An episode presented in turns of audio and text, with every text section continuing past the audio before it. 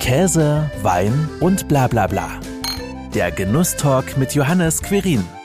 Es ist ja auch so ein bisschen sein eigenes Baby dann. Und wenn man das sein eigenes Baby zum ersten Mal sieht, dann äh, bin jetzt noch kein Vater in dem Sinne, aber ich glaube, das ist ein ähnliches Gefühl, wie wenn man seinen eigenen Schnaps zum ersten Mal sieht. Heute dreht sich alles um 40% im Genusstalk. Zwei Grundzutaten, zwei Spirituosen, ein Mann. Tobias Scheid wollte nicht mehr beim Schnapseln schütteln und gründete 2018 Kaiser. Wie aus einer Schnapsidee Wirklichkeit wurde, worauf Tobias bei seinen Produkten achtet und was ein alter Chinese mit der Sache zu tun hat, erzählt er mir jetzt. Hallo Tobi, schön, dass du Zeit hast. Hi Johannes, vielen Dank für die Einladung. Wie viel schlechten Schnaps musstest du denn eigentlich trinken, bis du dachtest, ich kann das besser? Ja, äh, viel, glaube ich. Also meine Jugend war eigentlich geprägt von schlechtem Schnaps. Da ich kein Biertrinker bin, musste ich immer äh, relativ schnell auf äh, die härteren Sachen umsteigen. Und das hat man auch, hat man auch gemerkt dann am nächsten Tag. Ja, und worauf kommt es denn jetzt eigentlich an bei einem guten Schnaps? Ja, also ich glaube, das, das definiert jeder so ein bisschen für sich selbst. Also mir kommt es auf jeden Fall darauf an, dass er erstmal gut schmeckt. Das ist das Allerwichtigste und dass er nicht so brennt. Ne? Also ähm, man hat ja immer, also jeder kennt ja eigentlich jeder, der schon mal Schnaps getrunken hat, kennt das ja, wenn man wenn man den trinkt und dann äh, runterschluckt und dann brennt der so, man muss sich so schütteln, wie du schon gesagt hast. Und das wollte ich halt nimmer so, weil das ist auch kein so angenehmes Gefühl, wenn man ehrlich ist. Ja, das stimmt. Wenn es dann tatsächlich den Hals runter brennt und man denkt, was habe ich denn jetzt hier eben für so einen Rachenputzer getrunken? Genau, jetzt ist man innen drin sauber und jetzt äh, geht's weiter, so in der Art. Ne? Das hat für mich hat für mich eher nichts mit Genuss zu tun. Ja, und dass der Genuss nicht so knapp kam oder kommt in Zukunft, deswegen bist du dann an deinen eigenen Schnaps rangegangen und hast dann auch Kaiser gegründet. Ja, mehr oder weniger. Also das war schon, ich, ich hatte die, ich sag mal, in Anführungsstrichen die Idee, einen eigenen Schnaps irgendwie auf den Markt zu bringen, schon ein bisschen länger. Da war ich so 25, jetzt bin ich 34 ich habe gesehen, dass meine Eltern und, und mein Bekanntenkreis äh, auch Schnaps getrunken haben und das nicht, um irgendwie besoffen zu werden, so wie ich das kannte aus meiner Jugend. Wenn man Schnaps getrunken hat, dann war das halt nicht zum Genuss, sondern einfach Mittel zum Zweck. Sondern äh, ich habe gesehen, die haben das so ein bisschen äh, zelebriert, so wie ein guter Wein. Und das fand ich eigentlich ganz interessant, das fand ich cool. Und schnell hat man auch gemerkt, okay, es gibt gar nicht so viele ähm, Schnäpse oder Spirituosen, die allgemein so ein bisschen beliebt sind, äh, wo jeder so gerne trinkt. Und da habe ich mich mal so ein bisschen auf die Suche gemacht, habe mal ein bisschen durchprobiert und bin relativ schnell beim Williams hängen geblieben tatsächlich, weil ich den Geschmack an sich finde ich sehr interessant, finde ich finde ich lecker, aber dieses äh, Brennen hat mich halt immer gestört. Und dann habe ich gedacht, komm, dann da hangel ich mich mal so ein bisschen weiter und habe dann viel ja selbst probiert. Ich habe letztens noch eine Flasche gefunden, die ist bestimmt schon zehn Jahre alt, äh, wo ich irgendwie äh, Williams mit mit Honig, glaube ich, gemischt habe. Die sieht auch nicht mehr so lecker aus weil ich wollte das immer so ein bisschen in die süßere Richtung bringen. Ne? Da gibt's ja auch verschiedene Anbieter und äh, das wollte ich so ein bisschen nachahmen, weil ich den Geschmack halt cool finde. Ja, und so ist das alles gekommen. Sechs Jahre später habe ich mir dann eine ähm, Partnerbrennerei gesucht, die das Ganze mit uns gemacht hat. Und ja, heute sitze ich hier mit dir im Podcast und rede über den Schnaps.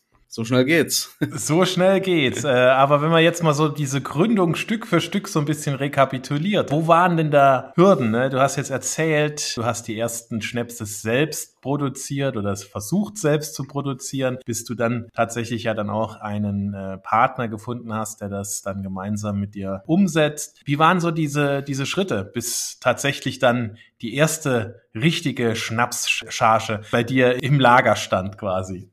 Ja, das sind ähm, mehrere, mehrere Hürden, die man da, da ähm, überwinden muss. Zum einen ist es ja auch gar nicht so einfach, Schnaps selber herzustellen, beziehungsweise darf man das auch gar nicht so. Da bin ich also relativ schnell auf den Trichter gekommen, okay, alleine bekommst du das nicht so richtig hin. Du brauchst auf jeden Fall äh, professionelle Partner. Jetzt scheitert es ja oft auch am Geld. Ja, also ich hatte ja auch dann nicht so viel Geld, ne? Ich hatte ja auch keine Expertise in dem Geschäft. Ich wollte das einfach mal, einfach mal ausprobieren, damit man sagen kann, okay, man hat's mal probiert. Das Problem war jetzt, dass die meisten äh, Brennereien gesagt haben, ja, wir können das gerne machen, ähm, wir können mit dir einen Schnaps entwickeln, aber halt nicht äh, für 100 Flaschen, ne, sondern direkt irgendwie für zwei, drei, 5.000. Ja, und dann äh, hat's auch noch mal ein paar Jährchen gedauert. Also ich habe hab die Idee dann auch erstmal ad acta gelegt, weil ich gedacht habe, dass das funktioniert ja doch irgendwie nicht. Aber irgendwann habe ich dann wirklich jemanden gefunden, der dran geglaubt hat und gesagt, ja komm, da mache ich dir mal 120 Flaschen. Ich glaube 120 Flaschen waren es am Anfang. Und äh, da habe ich gesagt, ja, dann machen wir das jetzt mal und da gucken wir mal, wo die Reise hingeht. Und wenn's wenn's fällt, dann habe ich halt 120 Schnapsflaschen zu Hause. Das war, die das war halt so. die kommen auch irgendwie weg. Weil mir hat's ja, mir persönlich hat's ja geschmeckt. Also das war ja schon mal Grundvoraussetzung. Ja, die nächste Hürde war natürlich, äh, ich hatte auch kein Lager. Ne, also ich habe das alles bei mir ins Büro reingestellt und dann waren die Etiketten halt extrem schlecht verarbeitet. Also die haben wir nicht selbst gemacht, sondern die haben wir auch der Dienstleister machen lassen. Und wenn da bisschen, wenn die bisschen nass geworden sind, dann sind die alles, sind alle verlaufen. Das war so die nächste Hürde. Und da kommen also monatlich solche Hürden immer noch dazu, wo wir immer noch neue Dinge erfahren, neue Wege finden müssen, wie wir irgendwie was deichseln. Ja, es ist auf jeden Fall, auf jeden Fall spannend. Also du lernst jedes Mal nochmal was dazu, wenn es dann da ja. Schritt für Schritt weitergeht. Und wie war so das Gefühl für dich, als du dann die erste Flasche tatsächlich ausgepackt in der Hand hattest, geöffnet hast, dann natürlich auch nochmal einen Schluck sehr wahrscheinlich genommen hast als Qualitätssicherung. Wie war das Gefühl für dich? Ja, das war schon, das war schon geil. Na, also man hat ja lange dann rumprobiert, man hat sich auch die Flaschen so ein bisschen ausgesucht und äh, es ist ja auch so ein bisschen sein eigenes Baby dann. Und wenn man das sein eigenes Baby zum ersten Mal sieht, dann äh, bin jetzt noch kein Vater in dem Sinne, aber ich glaube, das ist ähnliches Gefühl, wie wenn man seinen eigenen Schnaps zum ersten Mal sieht. Ja, das kann durchaus sein, ja. Auf jeden Fall, ich glaube, nach einer Geburt braucht der ein oder andere Vater auch mal einen Schnaps, ne? Genau.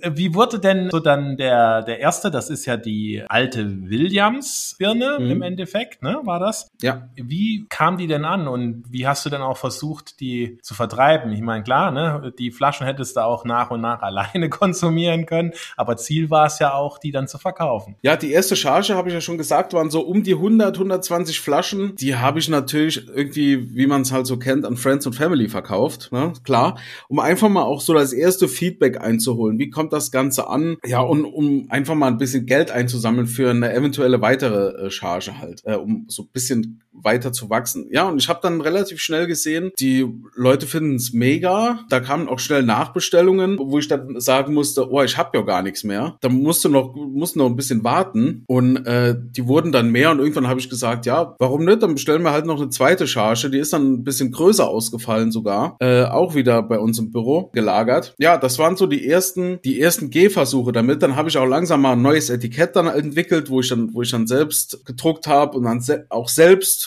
machen wir immer noch, äh, aufgeklebt habe. Ja, dann kam es natürlich auch ganz anders an, sah ein bisschen professioneller aus und ähm, irgendwann haben wir gesagt, wir, wir machen jetzt mal bei uns hier in der Heimat im Nordsaarland mal auch noch mal so eine Messe mit. Also das war so ein, so ein Markt, ne, so ein Wein- und Käsemarkt auf dem Schaumberg, ist vielleicht bekannt. Ja, und dann wurden immer mehr Leute darauf aufmerksam, unter anderem auch eine äh, Einzelhandelskette hier aus der Region, die gesagt hat, ja, das ist ja ziemlich interessant, wir wollen euch gerne im Laden stehen haben. Und da haben wir gedacht, ja, okay, dann brauchen wir noch eine größere Charge. Und so ist das halt immer weiter gewachsen. Mhm. Stück für Stück. Stück für Stück, genau. Ins Spirituosenglück, könnte man fast sagen. Es sind zwei Produkte. Von einem habe ich ja schon gerade gesagt, mit dem alles begonnen hat, der die alte oder der alte Williams. Ich habe daneben auch das zweite Produkt, die alte Haselnuss stehen. Ich würde mal sagen, wir probieren doch einfach mal die äh, alte Williams und mhm. vielleicht kannst du ja auch einfach ein bisschen was dazu erzählen, was die beiden oder jetzt im Speziellen den alten Williams so einzigartig macht. Ja, ich weiß nicht, ob du ihn schon mal probiert hast. Ähm, er ist ja, wenn man ihn trinkt, dann trinkt man wie ein, wie einen guten Wein. Also den kippt man nicht einfach weg wie so ein, wie so ein Partyschnaps. Ähm, er hat 40 Prozent, hast du ja schon gesagt. Und ähm, den behält man so ein bisschen im Mund, kaut so ein bisschen auf dem rum und dann entfaltet er auch seinen Geschmack. Ne? Also der ist ganz, ganz vollmundig eigentlich. Man trinkt ihn auch bei, bei Zimmertemperatur am besten beobachten. Man merkt, er ist ein bisschen süßer. Er ist, äh, für alle, die es jetzt nicht sehen können, er ist dunkel. Ne? Also er ist wie ein alter Williams, halt goldfarben, nicht weiß oder, oder durchsichtig wie ein äh, normaler Williams. Ja, er brennt halt nicht, wenn man, äh, wenn er den Hals runterläuft. Und das finde ich auch eine, eine tolle Sache. Es ist ein, äh, eine Birnenspirituose. Es ist kein Brand. Ne? Es ist äh,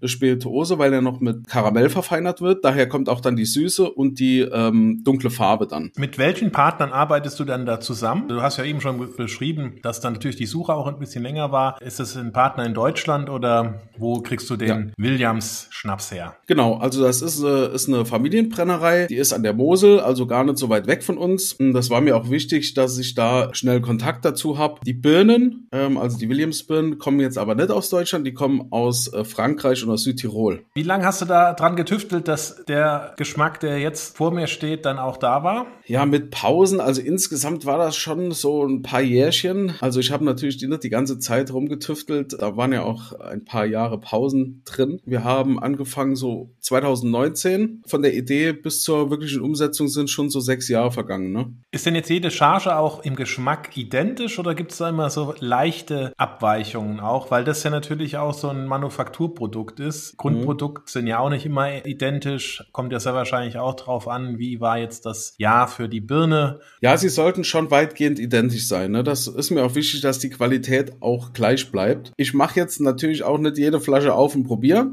ne? aber wir haben auch noch keine Rückmeldung bekommen, dass jetzt eine, eine, bestimmte Charge jetzt ein bisschen schlechter war oder ein bisschen besser war. Also die, die Qualität ist, die ist immer gleich, das ist gewährleistet. Die Qualität ist ja auch durchaus wichtig und du hast ja auch schon Preise erzielt, vor allem mit der alten Haselnuss. Genau, die alte Haselnuss, die kam nämlich ein bisschen später dazu. So anderthalb Jahre später haben wir uns dann entschieden, da mal eine neue Spirituose rauszubringen. Und zwar ist das eine alte Haselnuss, hat genauso viel Prozent, also auch 40 Prozent. Ähm, wird auch nochmal mit Karamell verfeinert, ist auch relativ dunkel. Und die scheint wohl ganz gut anzukommen. Also mein Favorit ist wirklich äh, alter Williams. Ähm, ich bin nicht so der Haselnuss-Fan, muss ich sagen. Aber wir haben dann auch bei ähm, Competitions halt und bei Contests teilgenommen. Und da wurde sie sie ähm, mit großem Gold ausgezeichnet in der ähm, Frankfurt International Trophy 2020. Ein Jahr später, also 2021, bei der Women's International Trophy. Und das ist ganz interessant, da waren nämlich nur Frauen in der Jury. Und die haben gesagt, ja, das ist ein, ein Top-Produkt. Und das ist auch so die Erfahrung, die wir gemacht haben äh, auf den Märkten, wo wir unterwegs waren. Es ist halt eher ein Produkt für die für die Frauen. Ne? Also es gibt unheimlich viele Frauen, die das, das wunderbar finden. Deswegen haben wir gedacht, komm, dieser Women's International Trophy, das ist genau unser Wettbewerb. Da müssen wir auf jeden Fall dabei sein. Ist das eine Spirituosenmesse oder was ist das genau, äh, diese International Trophy oder Women's International Trophy? Also es ist wirklich ein Wettbewerb. Ähm, da schickt man seine Spirituosen hin. Ich glaube, die machen auch Weine und Biere. Bin mir nicht mal ganz sicher. Also Weine auf jeden Fall. Und ähm, da wird, wird blind verköstigt von, von der Jury und dann nachher ausgewertet. Und da kommt dann halt raus, hast Gold gewonnen, Silber, Bronze oder nix.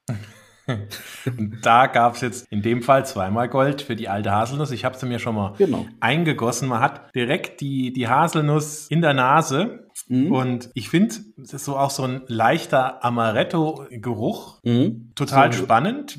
Warum ja. ausgerechnet Haselnuss? Habt ihr da schon direkt irgendwie auf die weibliche Klientel und Kundschaft gezielt? Ja, es, das kam tatsächlich von unseren Freundinnen, die gesagt haben, ja, Williams, das, das will ja keiner, das trinkt ja keiner, vor allem nicht die, die Mädels. Dann habe ich gesagt, ja, was, was ist dann im Moment, was könnte man dann noch machen? Ja, im Moment ist halt so ein bisschen Haselnuss ist ja so im Kommen. Nur das war halt so vor zwei, zweieinhalb Jahren. Und da habe ich gesagt, ja, dann probieren wir das Ganze doch einfach mal, wie das mit der Haselnuss halt funktioniert. Das Gute ist ja, wir konnten ja, wir konnten ja relativ leicht ähm, das Ganze ausprobieren, weil unsere Brennerei, äh, unser, unser Partner da äh, relativ flexibel ist, ne? weil die sagen können, okay, wir, wir machen das, wir machen das erstmal, wenn es nicht ankommt, dann machen wir halt was anderes. Und genauso wie mit Williams konnten wir halt mit der, mit der Haselnuss einfach auch mal ausprobieren. Wie kommt die an? Die ist super angekommen, direkt zwei Preise gewonnen, wunderbar, ist im Sortiment drin. Und was ist jetzt im Saarland der, der größere Renner von beiden? Ähm, Ich glaube, das, ich glaube, das äh, gleicht sich eigentlich ähm, ziemlich aus. Je nachdem, wo wir unterwegs sind. Also im Einzelhandel ist es tatsächlich 50-50 ungefähr. Wie reagiert so der Handel, wenn du jetzt da mit deinen zwei Schnäpsen kommst oder mit deinen zwei Spirituosen kommst? Sind die hoch erfreut, weil das dann eben was aus dem Saarland ist, also zumindest mal saarländische Marke? Oder mhm. sagen die, oh, schwierig, schwierig? Wie sind da so die Reaktionen, wenn du die zwei Spirituosen irgendwo platzieren möchtest? Teils, teils. Also es gibt wirklich Händler, die sagen, ja cool, äh, ich habe sogar schon mal davon gehört. Äh, ich habe eigentlich nur darauf gewartet, bis er endlich mal anklopft. Und natürlich gibt's auch Einzelhändler, die sagen, nee, ich habe keinen Platz oder kein Interesse, ist zu hochpreisig, ist nicht unser Publikum. Also Ausreden gibt's da genug. Ja, mein Gott, die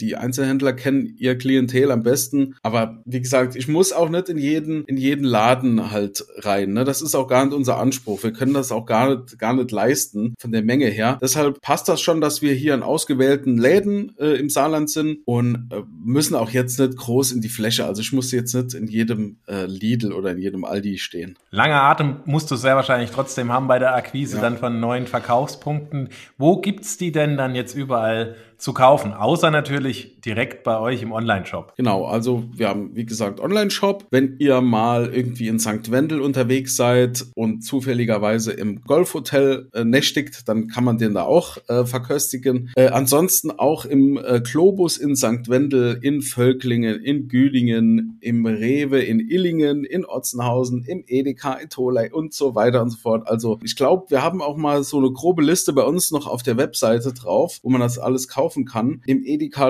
Lohnsdorfer in Saarbrücken zum Beispiel ganz beliebt. Also wir haben schon einige Shops hier im Saarland, wo es das zu kaufen gibt. Wenn nicht, einfach anrufen oder eine E-Mail schreiben, wenn ihr irgendwo unterwegs seid. Da helfe ich euch gerne. Also flächendeckend im Saarland gut zu erwerben. Wie geht's denn jetzt mit Kaiser weiter? Gibt es weitere Produkte? Sind schon was, ist schon was in der Planung oder sagst du, ach, zwei reichen mir und die machen wir richtig gut? Äh, also ich werde wirklich sehr, sehr oft gefragt, ob wir noch was in der Pipeline haben. Aber ich sage immer, zwei reichen jetzt erstmal. Wenn die Zeit kommt, dann gibt es vielleicht ein drittes, aber da muss ja auch die Infrastruktur dafür geschaffen werden. Heißt, wir brauchen ja auch ähm, Lagerkapazität dafür. Ne? Unser Lager ist jetzt schon, also das ist eigentlich nur eine kleine Garage, wenn man ehrlich ist.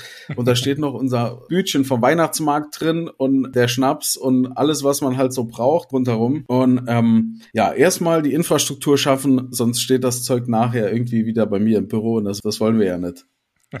Stichwort Infrastruktur. Machst du das eigentlich alles allein oder gibt es da noch ein paar Menschen im Hintergrund? Nee, wir sind insgesamt, also wir haben 2020 die Kaiser Drinks GmbH gegründet und da sind wir insgesamt drei Geschäftsführer, wobei die anderen beiden noch in Anführungszeichen eine richtige Arbeit haben und äh, ich führe das mehr oder weniger nach vorne dann. Also ich mache dann Akquise, ne? ich kümmere mich dann, dass die Bestellungen rausgehen und so weiter. Und die anderen beiden kümmern sich um Finanzen, Organisation, Personalplanung. Das ist alles so. Also wir haben uns gut aufgeteilt, würde ich sagen. Also stehst du nicht auf, allein äh, auf weitem Flur, sondern du hast auch dann nochmal entsprechende Unterstützung. Das ist ja auch gut, wenn sich das auf mehrere Schultern verteilt. Auf jeden Fall. Also anders wird es wahrscheinlich auch nicht, nicht gehen. Jetzt haben wir schon ein paar Mal die Namen gehört. Kaiser. Man könnte ja auch sagen Kitzer. Ich hatte schon zum Eingang, als wir kurz gesprochen haben, es ist ja ähnlich wie bei Pfizer oder Pfizer. Wie wird es mhm. denn jetzt ausgesprochen? Kaiser ist die richtige Aussprache. Aber was hat jetzt ein alter Chinese mit Kaiser denn zu tun?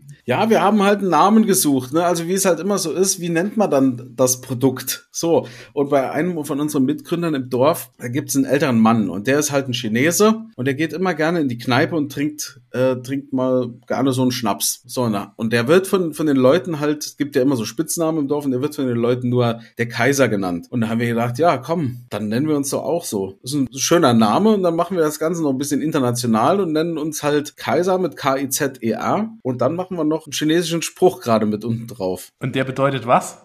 Ja, das verrate ich nicht. Das muss jeder für sich selbst wissen. Sehr wahrscheinlich brennt nicht. ja, mal gucken.